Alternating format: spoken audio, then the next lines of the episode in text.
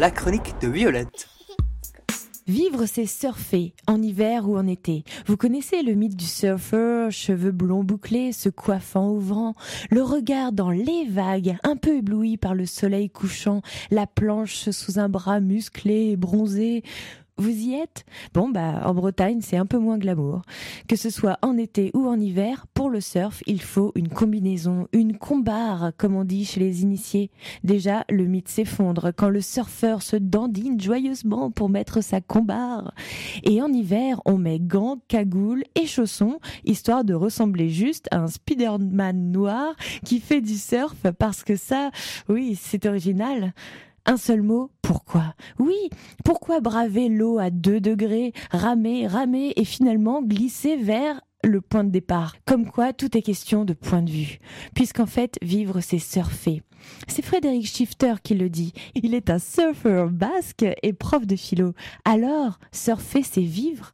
La métaphore est là, car dans la vie, on rame, on rame, on se ramasse, on se relève, parfois ballotté, parfois conquérant. On désespère, on attaque en hurlant.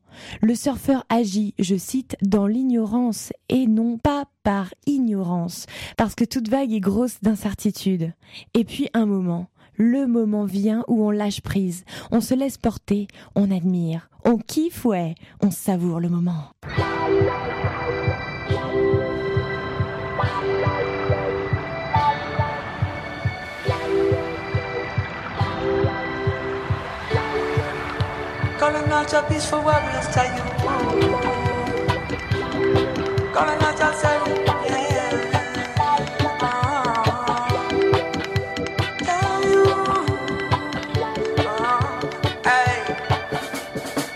for.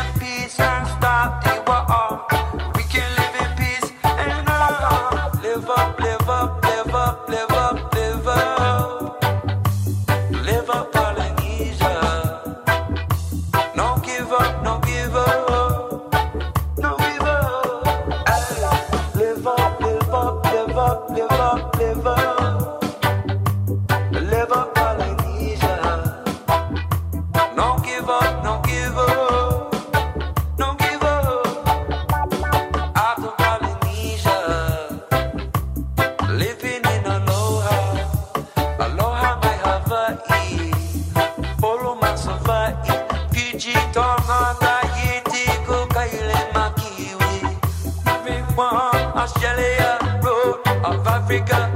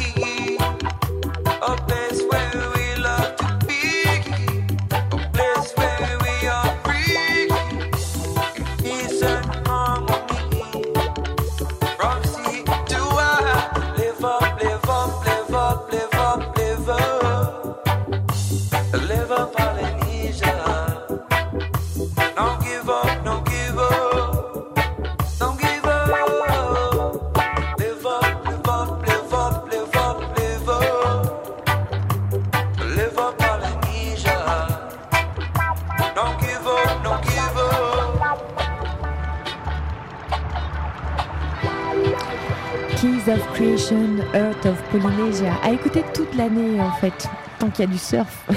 Pour la petite anecdote, on entend les vraies vagues de Polynésie dans la chanson. Que vous entendez d'ailleurs en ce moment même. Si, ils ont même pensé aux mouettes. Enfin, pas sûr. C'est pas si sûr que ça en fait, si ils les ont enlevés, parce que les mouettes polynésiennes, si on les rajoute, ici à Beckline, on rajoute les mouettes. Suis-je la seule à succomber au vertige de l'embrun?